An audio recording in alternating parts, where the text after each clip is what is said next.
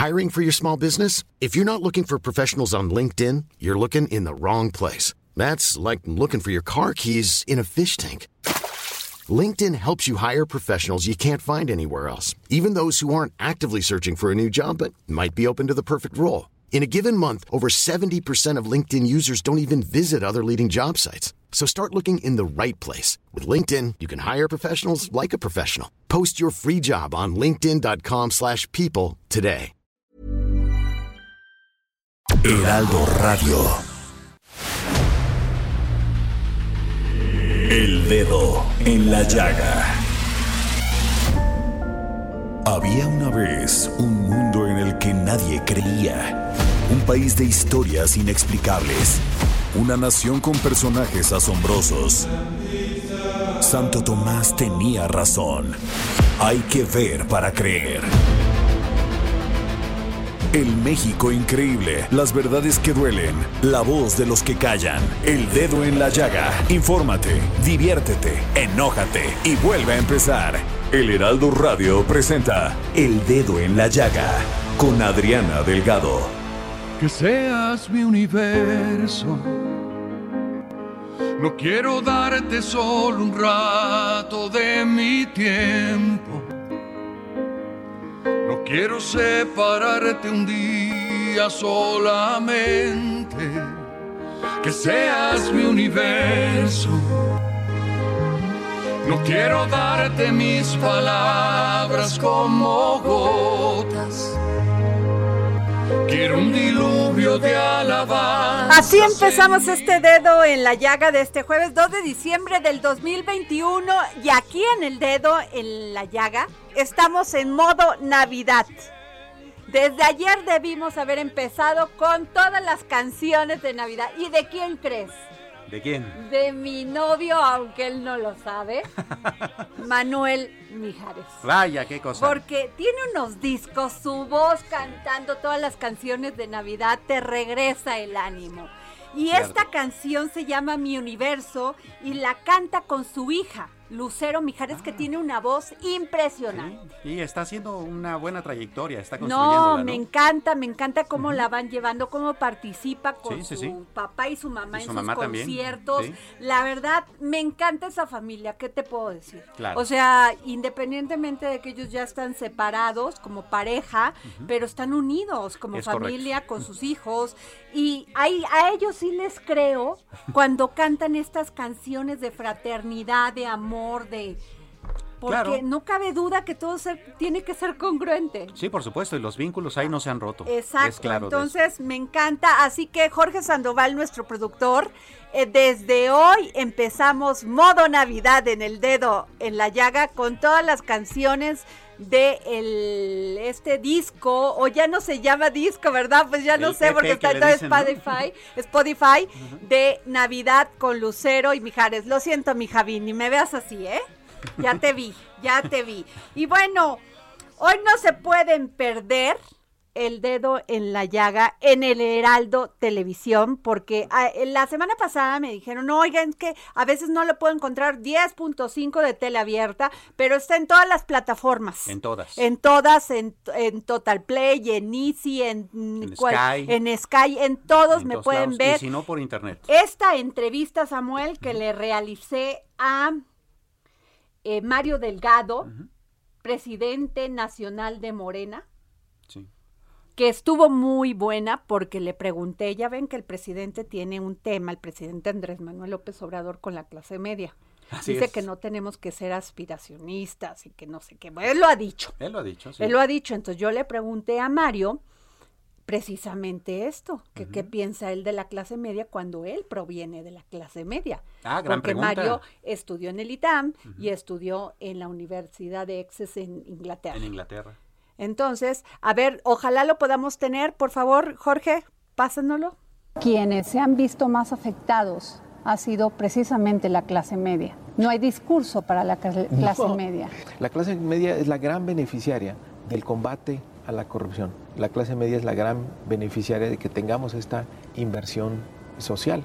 La clase media es la gran beneficiaria de que tengamos estabilidad en la economía y que tengamos finanzas públicas sanas, que tengamos estabilidad de precios, que creo que nos falta comunicarnos cómo estos, eh, estas políticas de la cuarta transformación, el gran beneficiario es la clase media. El dedo en la llaga. Bueno, pues ahí está. No se pierdan esta entrevista que, que le realicé. Le agradezco a Mario Delgado que haya este, estado en mi programa que lo hacemos no solamente yo, yo doy la cara en la, en, en la pantalla, pero lo hacemos un gran equipo como este Samuel Prieto, que está aquí, me ayuda, o sea, nuestro productor es La China y Jorge. Sandoval, que tienen años de hacer televisión, no solamente eh, aquí en El Heraldo, sino también en, en Azteca, grandes este, productores de documentales, eh, un gran equipo para poder llevar a cabo este programa del Heraldo Televisión, al jefe Franco Carreño,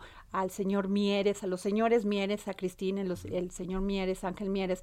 Gracias por la oportunidad que nos dan de construir, de realizar, de producir, pues este tipo de programas que lo que queremos es que ustedes nos vean, porque pues es una visión diferente eh, tratamos de ser muy respetuosos con nuestros invitados, ¿no? Pero no por eso no dejar de hacer periodismo, pero eso sí, respetuoso.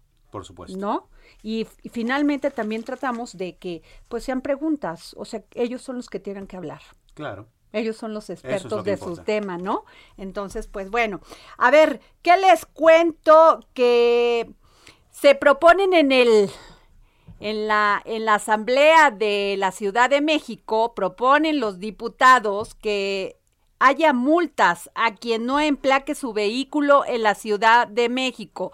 Y bueno, pues estamos pasando por una crisis y pues nos viene esto que es una propuesta del Código eh, Fiscal que se entregó al Congreso Capitalino y que propone un cobro a los intermediarios que utilizan aplicaciones. Ah, no, esta es otra, pero aparte también a los al emplaque de vehículos intermediarios que utilizan aplicaciones móviles para la entrega de comida o mercancía, cobrar impuestos a quienes transmitan este transmiten espectáculos vía streaming, así como dar facilidades para emplacar vehículos en la Ciudad de México. Pero para eso le pedí al diputado Federico Dorin, del PAN, secretario de la Comisión de Hacienda en el Congreso de la Ciudad de México, que nos pueda tomar la llamada y creo que ya está en la línea. ¿Cómo está, diputado?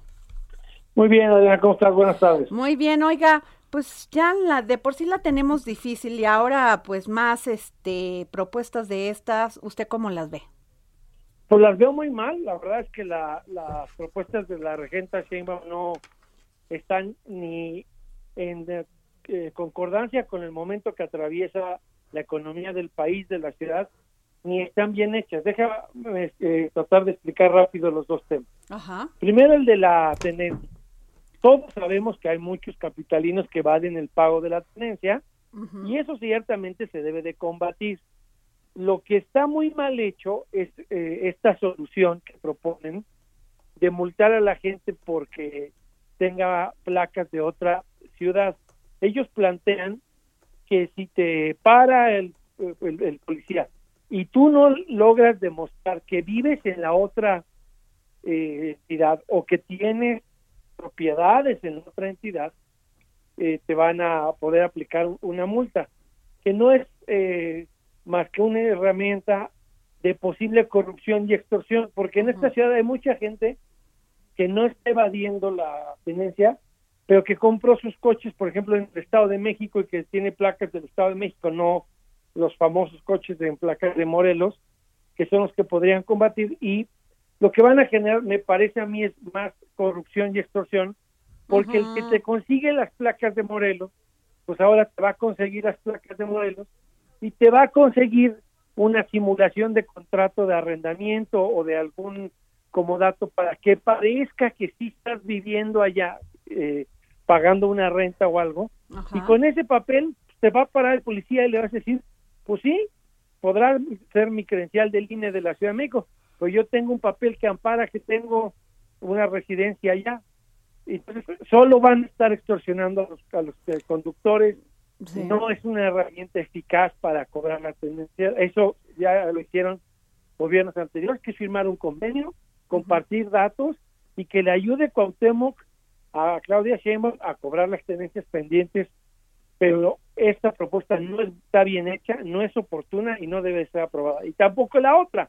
Ajá. Eh, en la ciudad de, de Nueva York, lo decíamos hace rato, los eh, repartidores allá hicieron un movimiento social y lograron que el gobierno de la ciudad de Nueva York obligara a las empresas a darles condiciones de seguridad social. Ejemplo, un seguro de gastos médicos si tienen un accidente repartiendo comida, indemnización para las familias si tienen los accidentes en el tráfico. Aquí no tiene ninguna de esas eh, eh, prestaciones algunas de las empresas y lo que propone la regencia es otro impuesto adicional para todo eso, incluido, por ejemplo, los, las modalidades de los coches que nos transportan a veces, Ujú. con eh, hasta 1.5% por viaje, Ujú. excepto los coches eléctricos, que va a encarecer el servicio y que lo van a terminar o pagando los conductores o los, o los, o los pasajeros. Y tampoco es el momento de andar incrementando con Pero sobre todo porque se dijo que no iba a haber, a haber, este nuevos impuestos.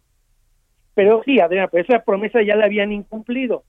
Porque acuérdate que sí prometió López Obrador que no iba a haber nuevos impuestos y generó desde la Cámara de Diputados y el Senado en el, el año anterior un eh, derecho especial para las aplicaciones.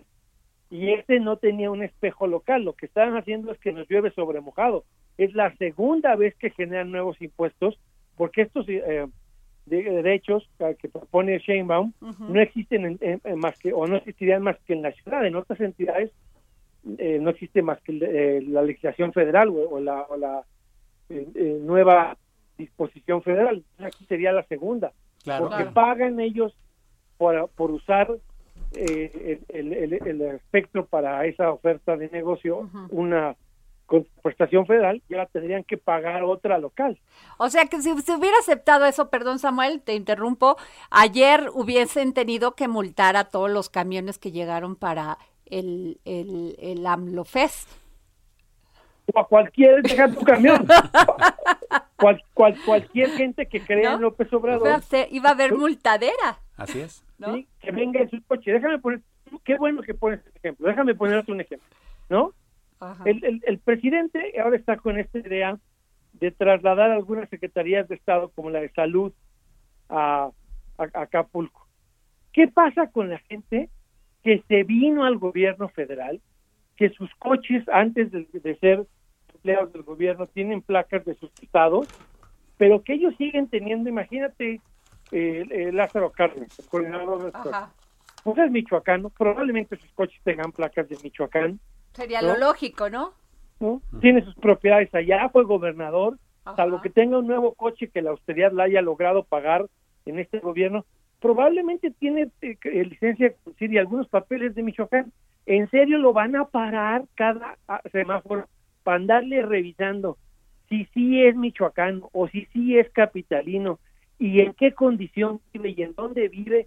¿Te imaginas la cantidad de mordidas que le van a sacar a la gente que no conozca sus derechos, que no sepa enfrentarse y pelearse contra un policía corrupto? Hijo. Vaya, Ah, bueno. que tiene su complicación. Todo un tema. Samuel, por favor, le ibas a preguntar al diputado. Sí, diputado, buenas tardes. Eh, Buenas tardes. a- a- tratando de hacerle un poco al abogado del diablo, que de repente también ya ve que se nos da. este, eh, también sucede que eh, buena parte de los automóviles que circulan acá en la capital mexicana, en efecto, tienen placas de Estado de México o de Morelos. Y las eh, razones fundamentales, que digo, todas las conocemos, todos los que estamos pie a tierra todos los días, incluido usted, es que muchos de ellos prefieren emplacar en el Estado de México, por ejemplo, por el asunto de que allá es más fácil pasar la verificación vehicular. ¿no? Eh, eh, los niveles de, de- exigencia son menores y en el caso de los eh, automóviles emplacados en Morelos tiene que ver también con que allá no se paga tenencia, ¿no? Y generalmente suelen hacerlo quienes tienen eh, eh, automóviles bastante caros que acá pagarían mucha tenencia. Entonces, al parecer sí tiene que ver una eh, con una cuestión como de reordenación y de que no se escape una recaudación que debería estar acá. Eh, entendiendo que este mecanismo que está hecho ahorita está mal hecho, ¿cómo se debería subsanar? Con inteligencia, no, no, no, no con la propuesta estúpidamente mal hecha que han mandado. Te voy a poner un ejemplo exitoso de eso mismo, que fue impopular, pero Ajá. fue correcto y Ajá. exitoso. Ajá. Cuando no nos dejaban verificar a nadie nuestros coches con las placas de la ciudad si no hubiéramos pagado la, la tenencia. Es decir, tienen todos los coches en la ciudad un mecanismo que para que puedan circular, no importa si la placa es de Morelos o de donde sea, tienes que acreditar ciertas eh, cosas para el trámite. Sería mucho más eficaz que no te anden extorsionando los policías en cada esquina y que el control lo ejerzan a través de la verificación, porque ahí sí ya no importa de qué estado son tus placas. Si logran que el candado sea demostrar que pagaste la tenencia, si era una obligación en otro estado, como el caso que pones de los estándares del Estado de México de verificación, bueno, cada quien tiene derecho a verificar donde quiera, pero ahí en el Estado de México sí están pagando la tenencia. Y en el caso del Estado de, Morelos, pues se podrían poner requisitos especiales para la verificación de vehículos que circulen en la ciudad, pero ahí es un nuevo control de menos corrupción, que no va a ser que paren a todos los coches indiscriminadamente, sino solo a los que sí se están verificando porque tienen placas de otros estados, pero quieren estar circulando en la ciudad para que no estén sujetos solo a los días, eh, digamos, exentos del fin de semana. Entonces me parece que podría ser una opción menos corrupta, menos eh, eh, abusiva y que si fueran tantito más creativos, pues el candado lo pondría yo como gobierno en la verificación. Claro. Pero además, verificado, sean de donde sean. Diputado, diputado Dorin, no sé por qué los políticos inmediatamente llegan al gobierno este, tienen esa, ese afán de, de, meternos impuestos, perdón, de, poner más impuestos. Y en el caso de la tenencia, se supone que, que, que pagamos impuestos, que se supone que las, las alcaldías o los, las presidencias municipales deben de tener pre, o sea, súper, con todo lo que pagamos de, de, de, nuestros impuestos, las, las calles perfectas. Más bien nosotros le deberíamos de cobrar al gobierno lo que, lo que nos cuesta en baches, nos cuesta en baches claro. Sí, pero mira, eso pasa es que de veras todos los gobiernos, de todos los partidos, inmediatamente van con los impuestos dice, eh, que se conoce mucho en, el ámbito político, que no es lo mismo ser borracho que ser cantinero.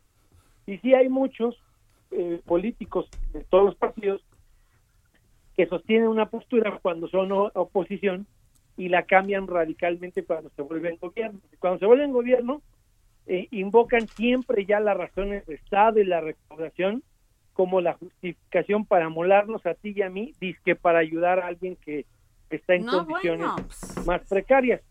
Pero la verdad es que cada quien tiene que responder por la trinchera en la que está y en, la que le han votado para representar, ya sea como gobierno o como legislador, en la que yo estoy, eh, tengo claro que no debo de propiciar que alguien evade el pago de la tenencia y voy a apoyar si las medidas son inteligentes. Pero si las medidas están hechas con las patas y solo van a generar más mordidas y extorsiones en los semáforos a, personas inocentes, porque no todos los que tienen placas fuera de la ciudad son evasores fiscales, habrá de combatirla y mm, estar en contra, como el caso también de las aplicaciones. Lo que tendríamos que hacer es garantizar que tengan condiciones eh, dignas. Adriana, no puede el gobierno de Morena decir que está en contra del outsourcing y permitir la explotación laboral y las condiciones si no hubiese sido por esas aplicaciones mucha gente se hubiese quedado sin trabajo. Y, hubiésemos hubiésemos tenido un verdadero y serio problema con el tema de la pandemia. Que ya es serio. y regularla bien como en Nueva York es asumir que esa modalidad llegó para quedarse y que esos repartidores necesitan condiciones mínimas de seguridad son social trabajadores, para ellos Son trabajadores. Hay que ver cómo ayudarlos, no hay que ver cómo Exacto. Los empleos con nuevos impuestos nada más para que tenga más dinero para, que los para que les quiten su trabajo, porque pues así es. Una uña. Bueno, pues muchas gracias, diputado Federico Dorin, secretario de la Comisión de Hacienda en el Congreso de la Ciudad de México. Gracias por habernos tomado. Encantado, seguimos en contacto. Gracias. Oye, es que de veras, es que es incongruente pagar la tenencia, con todo respeto, yo siempre la pago, pero es incongruente, se supone que tú pagas tus impuestos. Con esos impuestos, el gobierno tiene que tener o pues solventarnos la seguridad este de, la infraestructura urbana para claro. Pero, por ejemplo, hay la nueva iniciativa de que quieren grabarle con un 6% a los distribuidores, como lo estabas planteando, de los alimentos en las aplicaciones Didi, Uber Eats. Si no hubiésemos ido por, si no hubiese sido por ellos, no hubiésemos tenido manera de, de salir adelante en la Pero- pandemia, porque Claro. nadie podía salir de su casa. Pero además es un cobro que va a dar a una caja negra, a una caja oscura. Sí. Perdón, me presento a Mauricio Flores. ¡Ay, Mauricio! Perdón, perdón, perdón. No saben qué guapo viene. Viene Ay, con un traje verde, con un saco verde muy padre. militar, ya saben qué es lo de hoy. Entonces, algo así. Oye, pero a ver, ese dinero se va a una caja negra y de esa caja Claro. negra, a ver, van a reparar los baches, las calles, las van a nivelar. No, se van, quién sabe a qué. Van a darle capacitación bueno, debe- a los choferes de reparto para que no se estampen, para que no los maten. Para que cuando se fueran la vida los pobres de estos del, de las aplicaciones del Claro. Uber, del ¿cómo se llama el otro? El Didi. Y el Didi se juegan Rappi, la vida cada vez que entregan este un pedido. Ahora sí, Pues sí. literalmente, mi vida por un pambazo. De veras, es la verdad. Cierto. Y Es además no hay una retribución. Es decir, eh, el, comen- el diputado mismo lo comentaba. Ellos no tienen ningún tipo de seguridad social, no tienen ningún tipo de apoyo de ningún tipo de patrón ni del gobierno. Entonces, como, como sobre qué base tienen que pagar una cuota, ¿no? No, bueno, y mucha gente deja de comprar automóviles porque tiene que pagar la tenencia. Claro. O sea, mucha No, gente pero no deja de... desesperéis, que ya viene la, la, la, ¿cómo se llama? Eh, la regularización de los autos chocolate. No, bueno. No, bueno, Pues no, vas a ya, comprar- ya, no, no, vas a no, es comprar una- coches es a una- 50 mil Sí. pesos, no vas a Es pagar. una risa, es una risa porque le pegan a la industria. Pegan a la Y industria. sobre todo- contaminan. Y hacen contaminan, no chatarra, sabes ni ¿no? cómo vienen esos No, autos. pero, pero sí hacen algo Pero muy eso bueno. lo empezó el PRI con las sus agrupaciones Y lo si- campesinas. y Esa lo es una siguió- realidad. y lo siguió el PAN, CNS ¿eh? La CNC. Sí. Y la lo verdad. siguió el PAN. Y lo siguió el PAN. Sí, Y sí, sí. ahora Ahora también. que también tienen culpa en el tema. ¿eh? Ah, Claro. claro, si no es de ahorita. El problema de los coches, yo les digo coches basínica porque pues realmente pues lo que traen adentro, quién sabe que sea, este, no solamente afectan Pero a la sí es una gran- le afectan a los que hoy tenemos un auto, porque nuestro valor de reventa se va al suelo. Claro, eh, además hay que considerar, eh, a propósito de eso, que siete de cada diez ventas de automóviles en este país son de automóviles usados y todo ese mercado se va a ir al... No, bueno. A- a la eh, a la ¿no? basínica. Pero a ver, eh, Guillermo Rosales, que es el nuevo presidente de Lambda, nos estaba diciendo el otro día de el problemón que tienen. Primero porque no lleva, no llega este conductor o microchip que, que se supone que, que es para el tablero y que Para el pues, sistema no- de no- control. no- hay escasez de automóviles. ¿sí? No pueden vender. Ellos tienen agencias de coches que emplean a muchísima gente Sí. y en este momento se la están pasando mal. Y todavía el presidente dice, no, pues íbamos a legalizar los autos chocolate. Entonces, No, ¿sabes bueno. qué? Sí, o sí, sea, ¿para qué ¿sabes qué? Se nos van a chocolate? ir las inversiones. O sea, va a llegar un, un momento que la Honda o esta o la otra diga, ¿sabe que aquí no hay manera de hacer ni, claro. inver- ni invertir ni dar trabajo? Generan algo de corto plazo, los autos chocolates, votos. Pues sí. para eso. Pero ¿cuántos votos, Mauricio? Además contaminan, no son coches que, Pero- que- ¿cuál verificación va a pasar? Aunque dicen que los dejan muy bien, no dejan de, ser- de ser coches que tienen ocho años, que por eso más, los... Claro. Por eso Y son claro, Estados. Unidos que se vayan para allá, ¿verdad? Sí, claro. No Por- los voy a tener en mi territorio, que se vayan para allá. Por eso son Claro. políticos, porque piensan en el corto plazo. Si fueran estadistas, pensarían en el largo. ¿Y sabes qué van a, van a importar más? Bueno, les van a dar permiso a las camionetas. Ah, claro. A ver, a ¿tú ver. crees que van a traerse un cochecito? No, este, las que sirvan para el huachicol. Este, ¿cómo se Para el llama? huachicol, Un- para el secuestro, para el crimen organizado. Claro. Para el tianguis, para el comercio Esa es la realidad. Por supuesto, nadie se va a traer un BMW. A ver, Claro. Bueno, van a ser igual- igual camionetas. No, no, no, es que de qué, qué manera de quebrar una industria, de quitar los trabajos. Y ya lo dijo de- General Motors. Digo, debe de ser el gobierno un Claro, poquito y más de pulverizar la confianza en el país. Con la ¿no? inversión, ya lo dijo la OCDE Ya lo dijo. Y General ayer. Si no hay inversión, adiós México con Sí, la recuperación económica, que ahorita vamos a hablar de eso. Ahorita vamos para Vamos, no se vaya, porque esto se va a poner bueno. Ahí está aquí Mauricio Very Flores hot. y Samuel Prieto. Regresamos aquí al dedo en la llaga. Presencia y tu poder sean mi alimento. Oh Jesús es mi deseo. Que seas mi universo. No quiero darte solo parte de mis años. Te quiero dueño de mi tiempo y de mi espacio. Que seas mi universo. No quiero hacer mi voluntad, quiero agradarte. Y cada sueño que hay en mí quiero entregarte.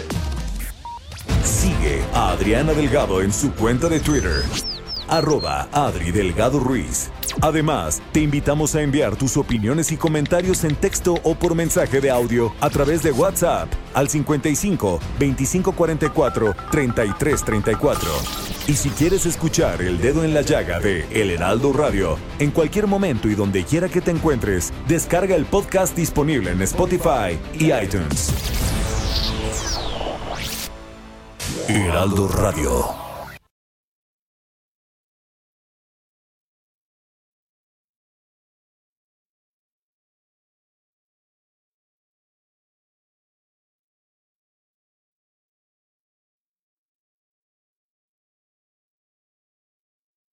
Heraldo Radio. Sigue a Adriana Delgado en su cuenta de Twitter en arroba Adri Delgado Ruiz. Y envíanos tus comentarios vía WhatsApp al 55 25 44 33 34 o 55 25 02 21 04. Adriana Delgado, entrevista en exclusiva a Mario Delgado, presidente nacional de Morena. ¿Morena puede sobrevivir sin el presidente de la República? Sí, porque su legado es muy grande. Su ejemplo es, eh, es un ejemplo vivo. ¿Por Sí. qué primero los pobres? ¿Morena no es amigo de la clase media? Quien le va bien no necesita la ayuda del gobierno. ¿Por qué primero los pobres? Porque la acción fundamental del gobierno es la de igualar. ¿Es Sí, usted de clase media? siempre estudié pecado, además de esa clase media que sufría en su casa las crisis de los 80. It's that time of the year. Your vacation is coming up. You can already hear the beach waves, feel the warm breeze, relax, and think about work. You really, really want it all to work out while you're away. Monday.com gives you and the team that peace of mind. When all work is on one platform and everyone's in sync, things just flow wherever you are. Tap the banner to go to Monday.com.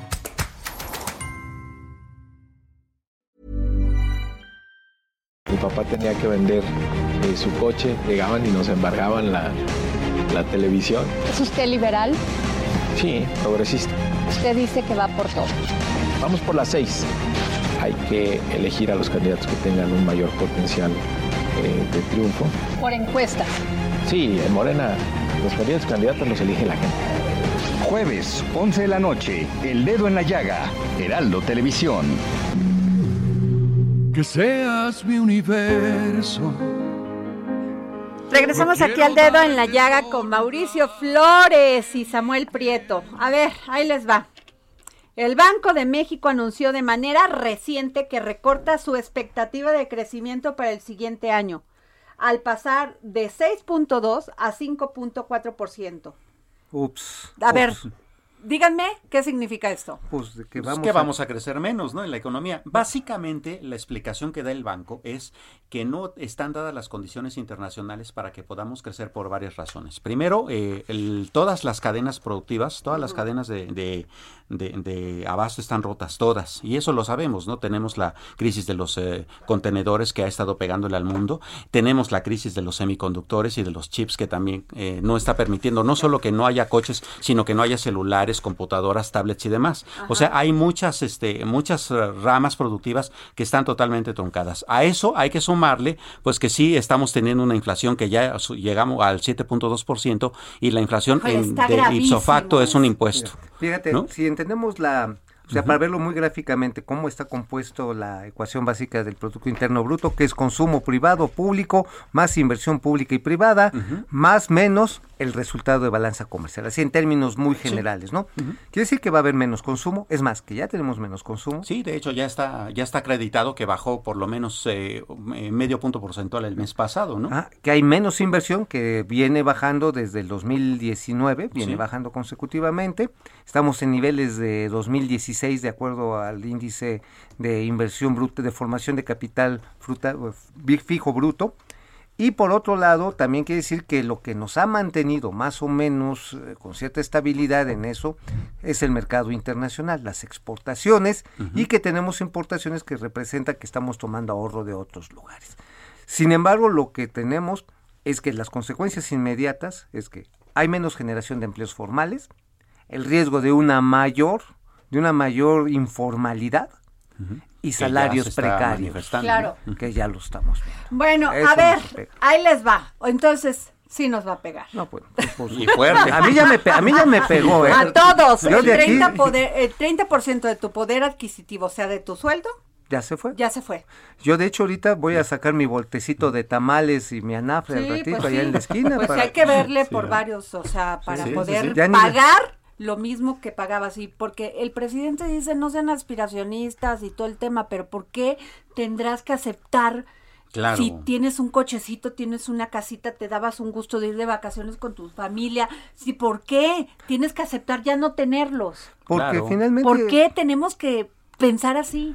A ver, hay también mucho de resentimiento en la gente que dice es que yo estoy mal, quiero que los que estén bien estén como yo. No, yo a ese discurso no, sé, no, la verdad, ese discurso, yo, hay cosas que ha hecho el presidente muy bien, como es el combate sí. a la corrupción, yo sí creo que está combatiendo la corrupción, Claro.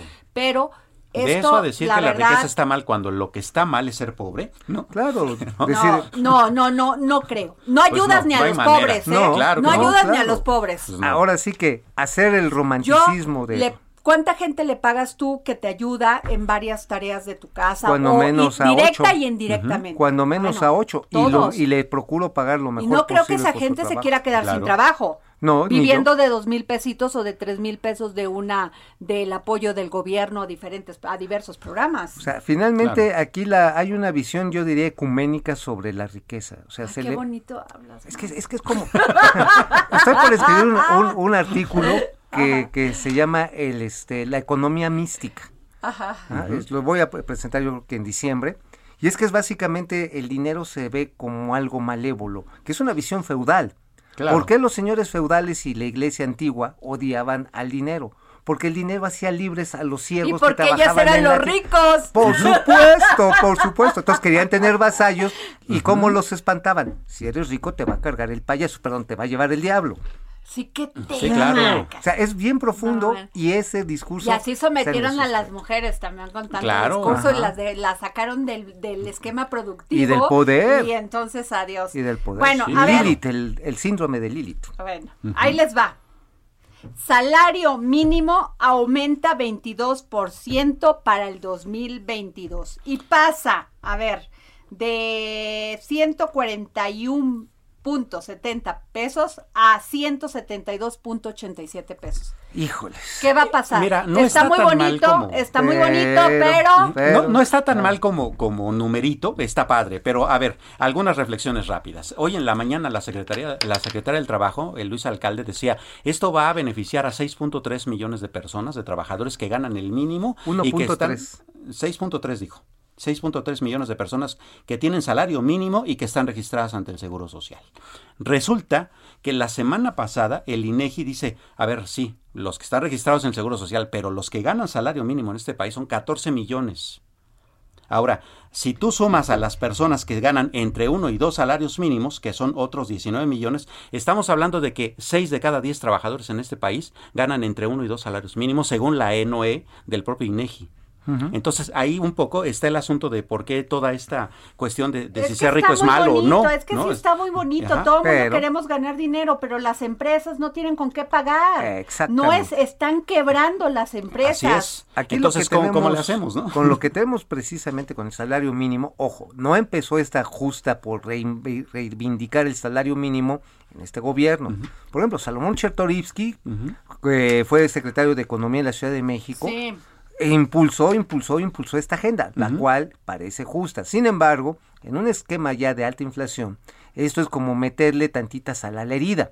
Claro. Ya subieron el gas, ya subió la electricidad, tienes presión de costos, ya tienes una inflación que no va a ser de corto plazo y obviamente en la carrera precios-salarios le impulsas al salario que siempre es el que sale raspado. Si no hay un aumento de productividad, un aumento por decreto, Es que a mí se sí va me parece una Sí. claro, un claro ejemplo de inflación. Claro, o sea, además- te subo el precio, te subo los salarios, te subo esto, porque ahí viene el trancazo económico. Claro, pues eh, Viene subir la tú de esa manera también es un control si de tú precios. confiaras que todo va a estar chido, padre y que no va a haber, que nomás estamos pasando por una mini crisis, Claro. Y además, pues no tendrías por qué incentivar que Sí. la gente no se te Claro, enoje. pero además hay otro factor que es importante. O sea, los salarios medios que están en, de cotización en el Seguro Social crecieron en lo que va del año 6%. Es decir, la inflación ya se los comió. Ya. El aumento eh, que son de 438 pesos al día. ¿Qué quiere decir esto?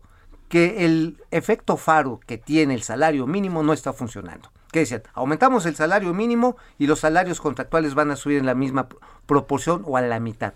Y Ya hay no una pasó. razón por la Claro. cual eso Por no lo va a mismo que- funcionar. Ya subió el metro, ya subió la tortilla, Pero pues déjate claro. de eso, ¿sabes por qué no va a funcionar como efecto faro? Porque el 55% de los trabajadores de este país no están en la economía Pues formal. claro, Ahí está. no, ¿no? pagan informal, impuestos. Ahora dice ¿cómo el a presidente, tenemos pueden? un Exacto. billón de, de, de pesos que sacamos de los fideicomisos que no se ejercieron y tas, tas, tas, tas. Ajá, y además te- este, este dinero que se está metiendo al Pero lo paga, pero lo paga el, el- lo tiene el gobierno, no lo tienen los empresarios. Ah, no, no, claro, no, lo tiene para hacer pues su gasto público. En- Sí, claro.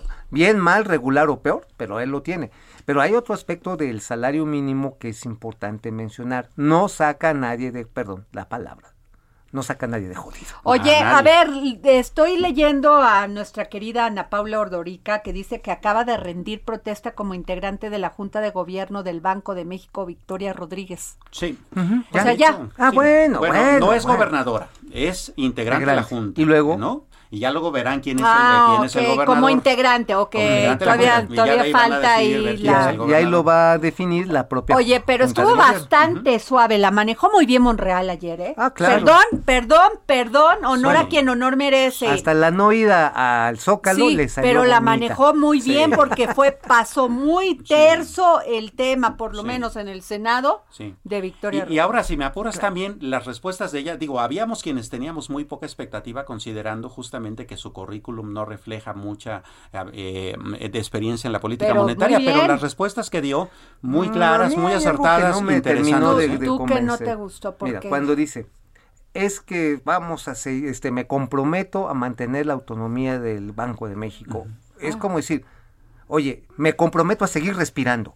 Y me comprometo a, a- a cumplir la ley. Me, compro- me compro- ándale, me comprometo a lavarme las Sí. manos antes de comer. O sea, Claro. digo, es su obligación. O sea, eso no tiene que ser una promesa, es algo estructural dentro del mandato del Banco de México. Sí, o sea, tienen que ser autónomos, si no, Sí, sí, pues no, a pues ver, se nos avien, se nos Aunque, acaba bueno, la economía Hay que en este decir que el país. nervio tenía que ver con eso, ¿no? ¿Eh? Es decir, por ejemplo, hubo preguntas directas en el sentido de que, a ver, si el presidente te pide que agarres las reservas y las uses para cosas que no, No. están, y ella dijo, pues no, la, la- ahí está la ley, ¿no? Y es muy clara. Pues, es- No las vamos, puedes está usar. Sí, no las puedo usar. ¿no? Digo, los derechos especiales de giro, que fue el último trancazo que se aventó el presidente contra Banco de México, porque ya decían, a ver, nos tocaron, ¿de a cuánto nos va a tocar? No, pero el presidente ha Sí, estado ¿no? muy callado, ¿eh? Yo creo que sí está rindiendo fruto el que haya puesto a Rogelio Ramírez de la O, porque ha sido muy cuidadoso con el discurso sobre, Sí, ha sobre ya después mucho del el Banco asunto. de México, ya no se avienta ya. Bueno, también acuérdate que querían agarrar y echarle este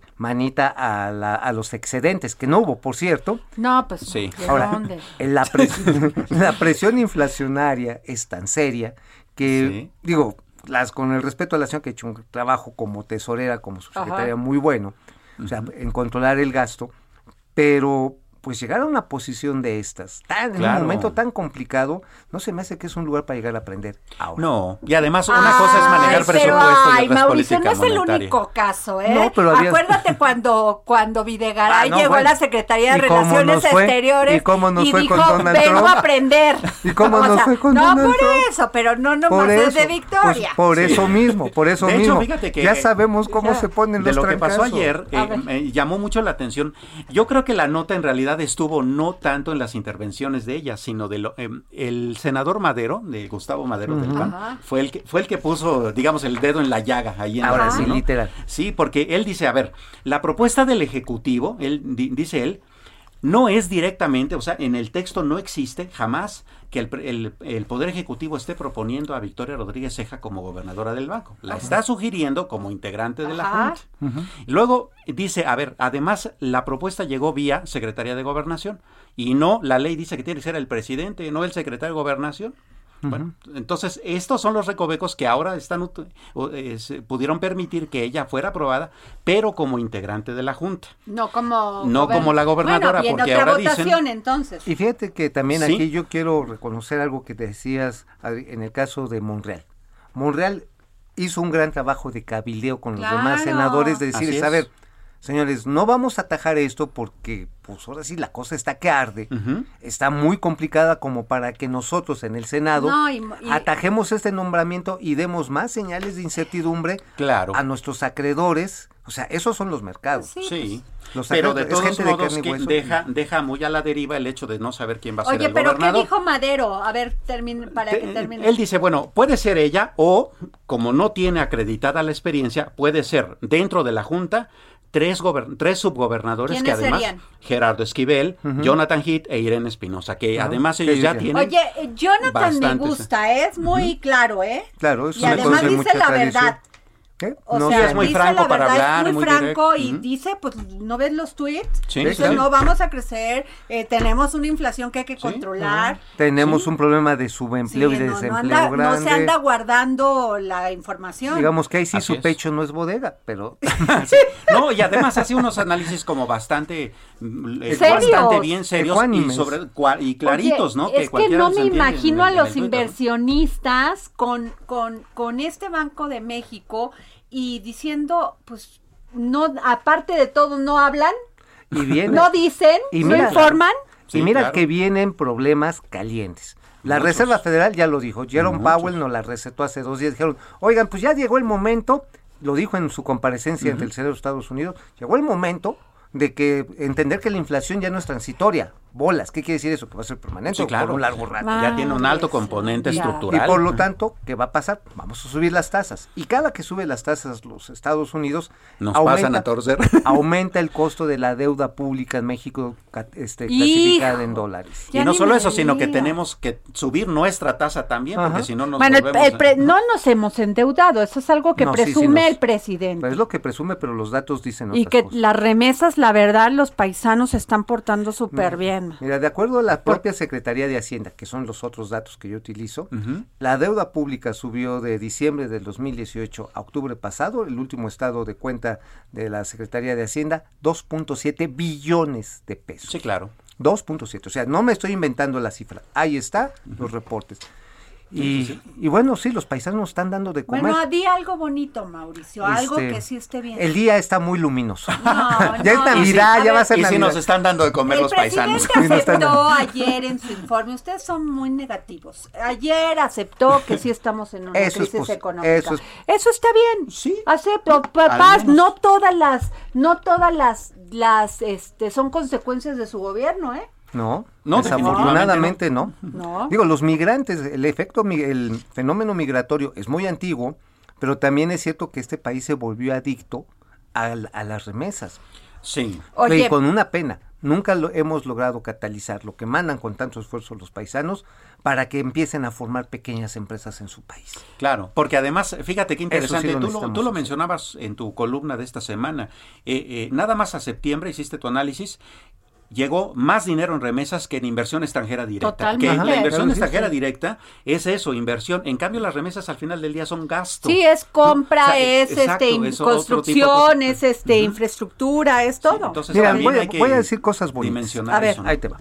Y eso sí me Tienes parece un minuto. Y me parece importante. El corredor, el, el corredor interoceánico logístico del Istmo de Tehuantepec.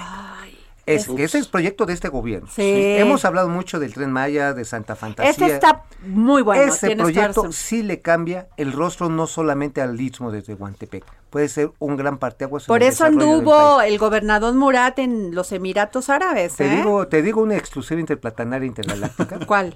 Ahí les va a cómo va a estar los impuestos para atraer inversiones ¿Cuánto? extranjeras. Se va a cobrar IVA y ISR similar. No, pues- Espérate, no. Similar al que está en las zonas fronterizas. Oh, oh. ¿Y eso qué quiere En decir? el corredor transísmico, que va a ser una Que, especie de zona libre. Eso sí tengo, es eh, muy bajo. Ah, Bajísimo. bueno. Esa es una buena Ah, noticia. para que claro, veas pues que sí va a también me sé haber, las van a buenas. también me sé incentivar, las van a buenas. incentivar la inversión. Igualito que las zonas económicas Ah, pues eso especiales es muy buena que noticia. traía el presidente ¿Y Peña. es de eso de quién es esa propuesta? ¿De Tatiana? Es una propuesta que salió de la oficina de Ramírez de la O y de Ah. Rafael Marín Mollinedo. Tenía que ser, Ah, ¿no? muy bien. Ajá. Tatiana pues la va a instrumentar, finalmente. Sí, pues muy bien. A ver, este Jorge Sandoval, eh, tenemos, espérenme, me, me voy rápido con Exxon a la milla, promotor cultural, porque ustedes saben que aquí siempre regalamos libros.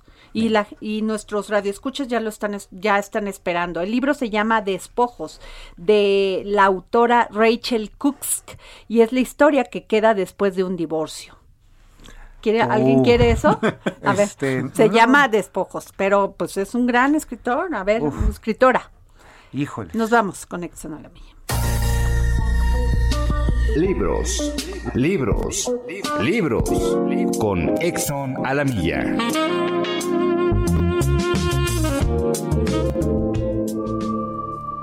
Gracias, querida Adriana. Audiencia del dedo en la llaga. A Rachel Cus le dolían las muelas el día en que su marido fue a recoger sus cosas.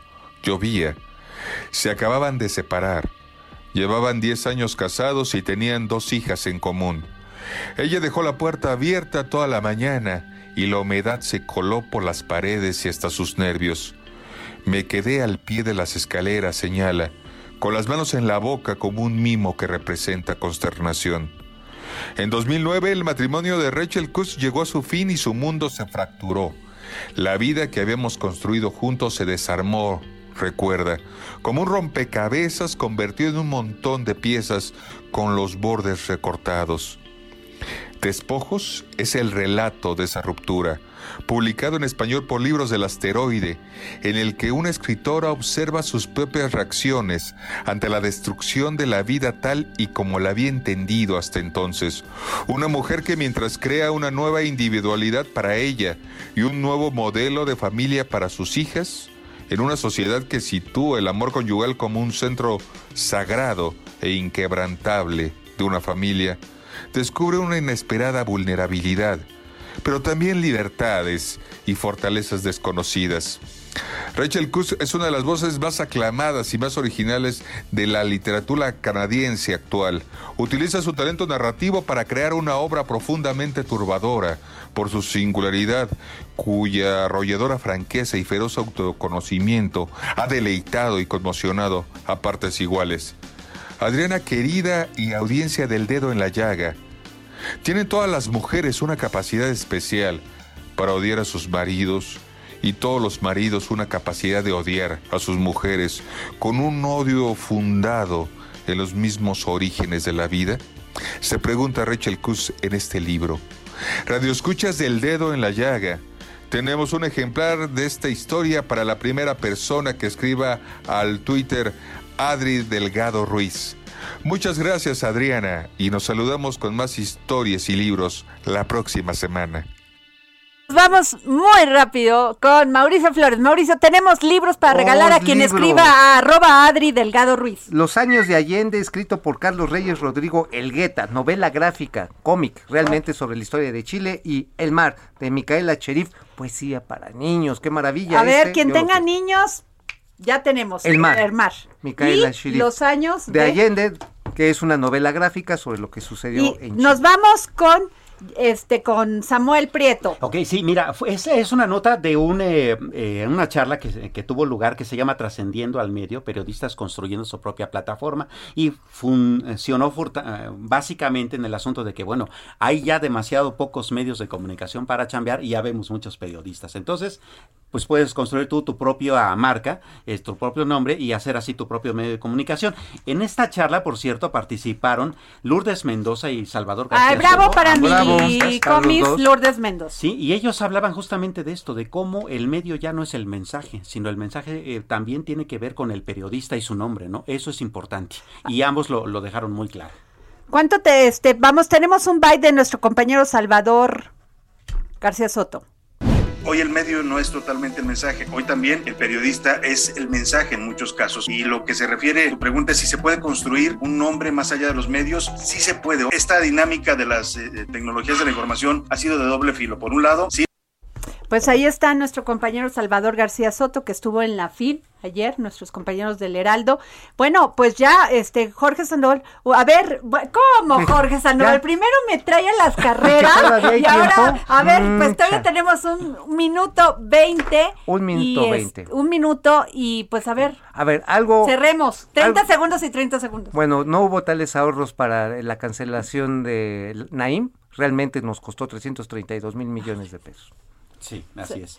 Y de todos modos, el aeropuerto que viene, que está bastante lejos, está padre, ¿no? Y les voy a decir yo, el de Foster, el que iba a ser aquí, yo lo vi en Abu Dhabi y no saben qué impresión. Pero era muy era impactante y me dio mucho coraje saber que no podíamos tener un aeropuerto así. Ya tiraron los funiles a partir de De hecho, ganó recientemente un premio de arquitectura, aun cuando ya está cancelado. Cuando vas a, Abu Dhabi, lo ves, lo ves en el desierto, esa mole impresionante hecha y dices, qué maravilla. Eso podíamos haber tenido en bueno, México. lo vamos a tener una central avionera.